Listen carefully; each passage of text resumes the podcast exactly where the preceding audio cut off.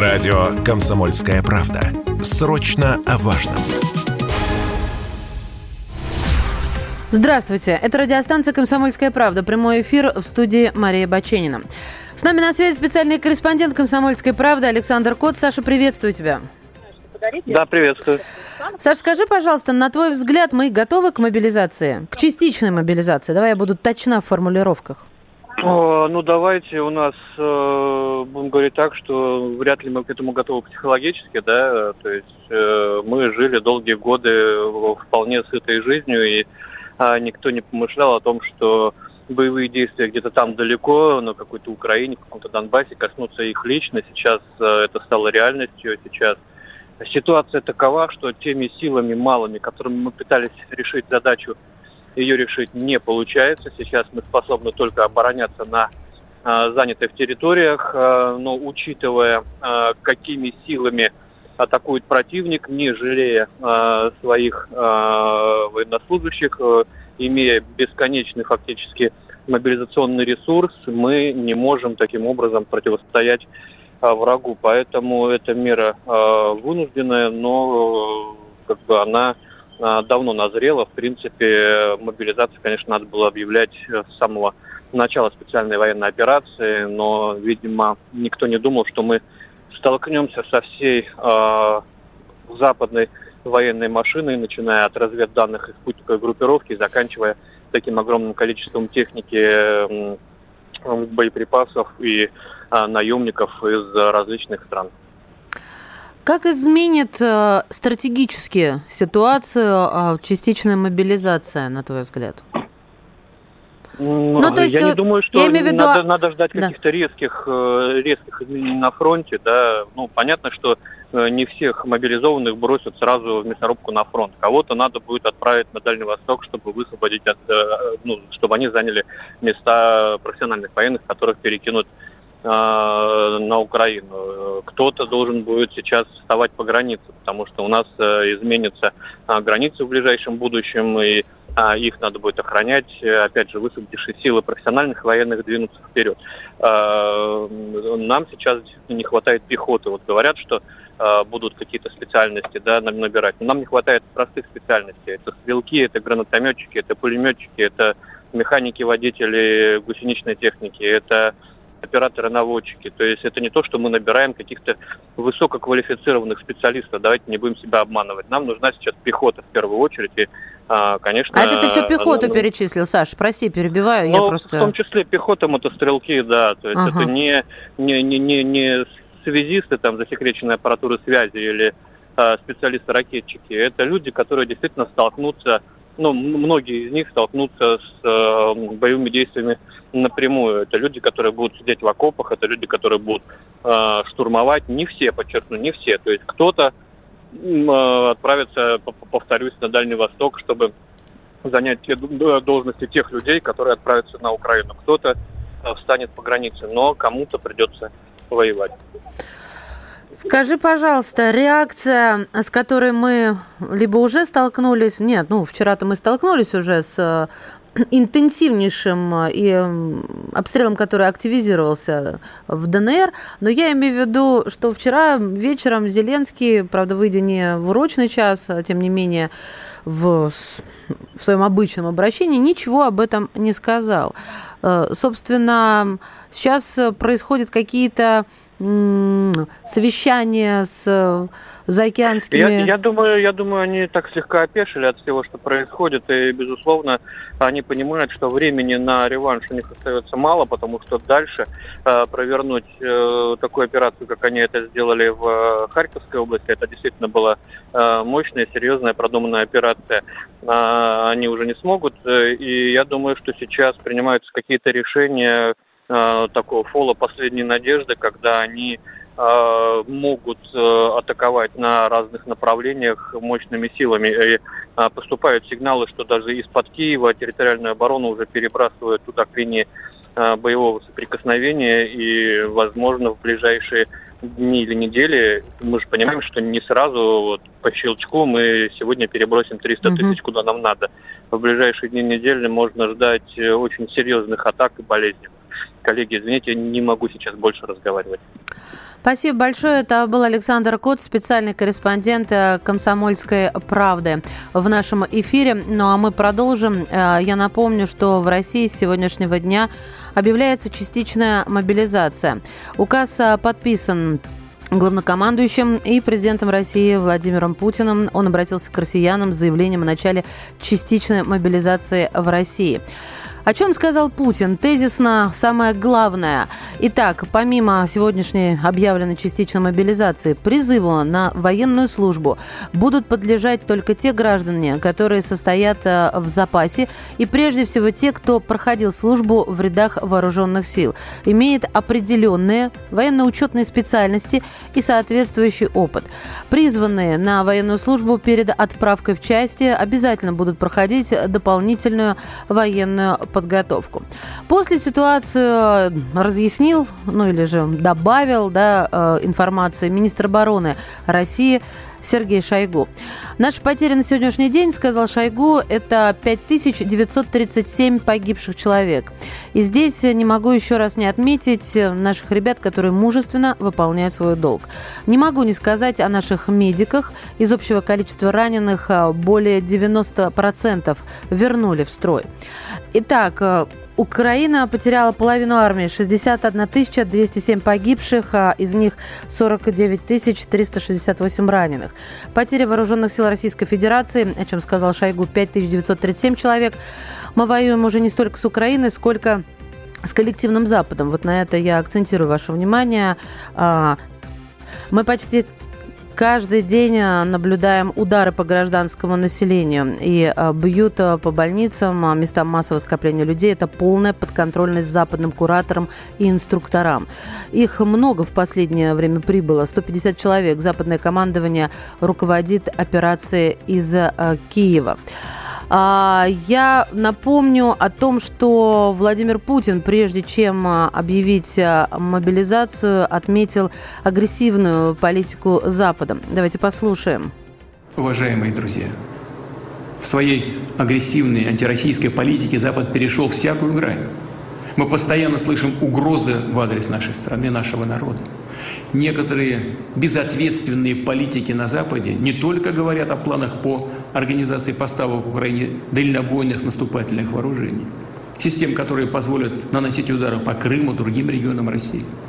Такие террористические удары, в том числе и с использованием западного оружия, уже наносятся по приграничным населенным пунктам Белгородской, Курской областей в режиме реального времени с использованием современных систем, самолетов, кораблей, спутников, стратегических беспилотников, НАТО осуществляет разведку по всему югу России.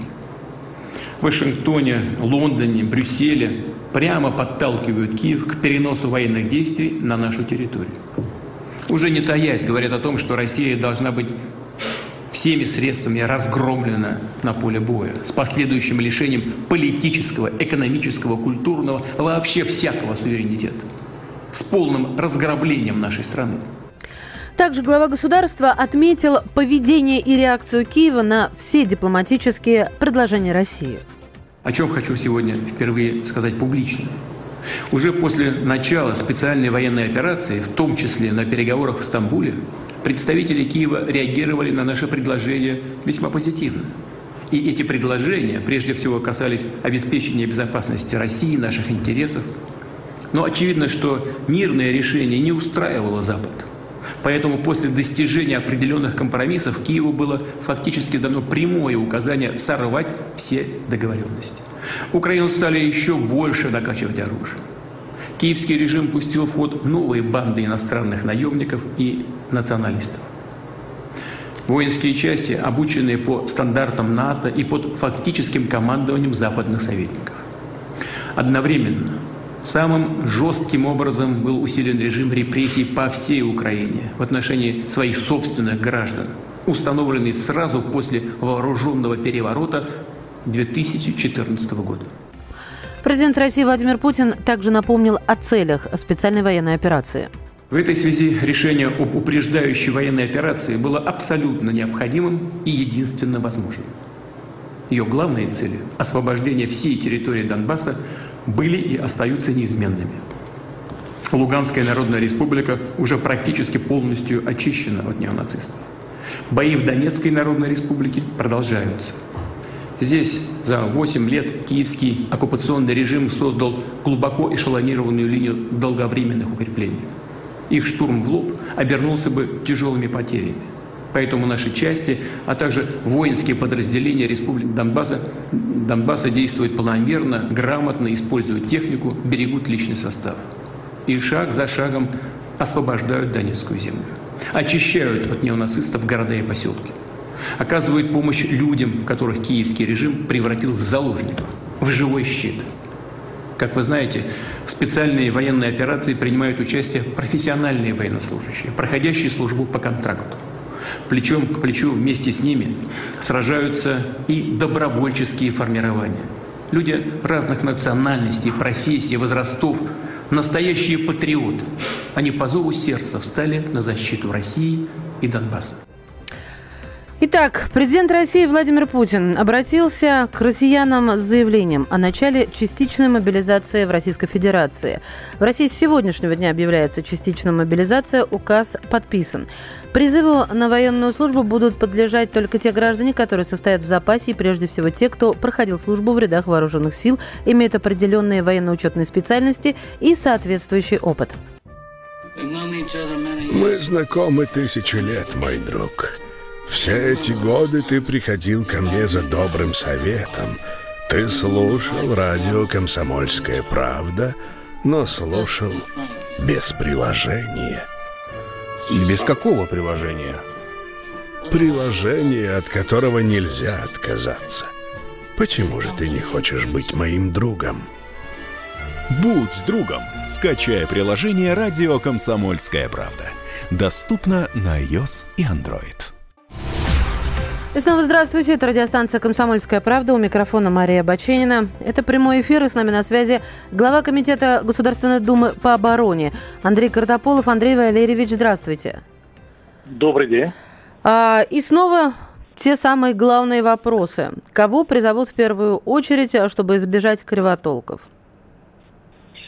Ну, в первую очередь призовут тех военнообязанных, кто уже отслужил в вооруженных силах, либо по призыву, либо по контракту, и имеет э, военно-учетную специальность, которая на сегодняшний день востребована для выполнения задач в ходе специальной военной операции. Э, при этом, безусловно, э, приоритетное это будет к тем военнообязанным, кто имеет боевой опыт. А... Всего будет призвано порядка 300 тысяч человек.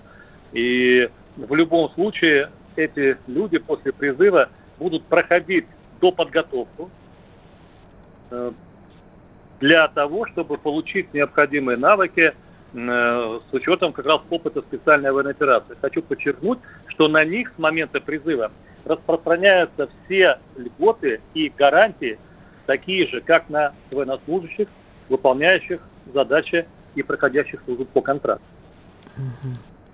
А скажите, пожалуйста, вот эти специальности, а, что, ну, я сейчас уверена, люди очень внимательно начинают слушать и вспоминать свои специальности. Это какие специальности в первую очередь самые необходимые? Ну, здесь э, их, их достаточно большое количество специальностей. Я думаю, что э, речь может идти о операторах беспилотных летательных аппаратов, о э, разведчиках, о э, артиллеристах, танкистах, связистах, медиков, в том числе ремонтников. Скажите, пожалуйста, Андрей Валерьевич, а куда они попадут? Ну, то, что сразу в бой, конечно, это понятно, что не попадут. Это исключено. Никто сразу никакой бой, естественно, не попадет. Они все попадут в воинские части, где будет организована их доподготовка и боевое слаживание в составе подразделений. Так. Это будут полигоны на территории нашей страны, э, там, в западном или южном военных округах, скорее всего, но может быть и в других. И потом уже после завершения подготовки, когда они будут оснащены всем необходимым, экипированы, вот они будут отправляться туда для выполнения задач. Угу. Ну вот э, сейчас была мысль от э, военного эксперта, что в силу необходимости соблюдения баланса некоторые могут попасть э, даже на Дальний Восток, потому что высококвалифицированные офицеры и специалисты оттуда могут быть э, перекинуты на украинские рубежи и направления. Это верно? Ну нет, я бы сказал, что здесь дело абсолютно не в балансе. А, просто э, призыв будет идти по всей территории нашей страны. И те, кто проживает на Дальнем Востоке, они могут быть призваны на Дальнем Востоке. С ними там будет проходить э, до подготовка, и после этого они оттуда уже направятся для выполнения задач.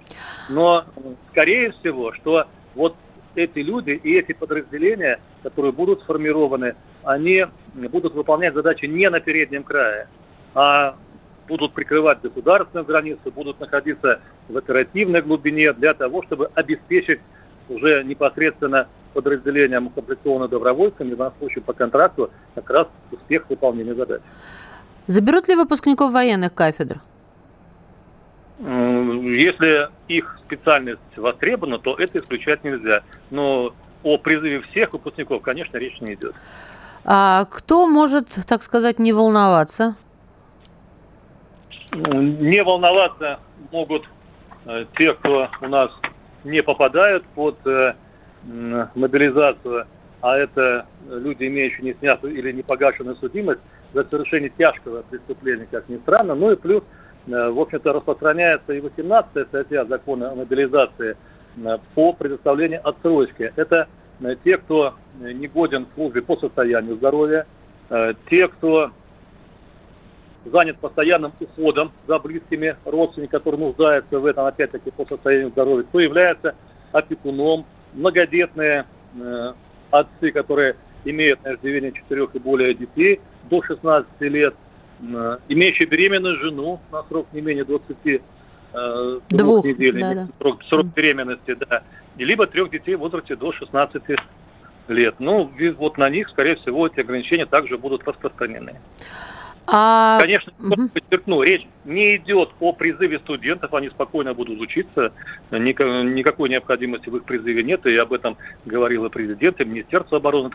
Было. Тем не да. менее, Андрей Валерьянович, на нас с вами лежит э, действительно ответственность повторять это многократно и разъяснять это многократно ради спокойствия граждан нашей страны. Как будут призывать? Повестки, госуслуги, Я... на улицах? Значит, у нас э, отлаженная система э, для военнообязанных.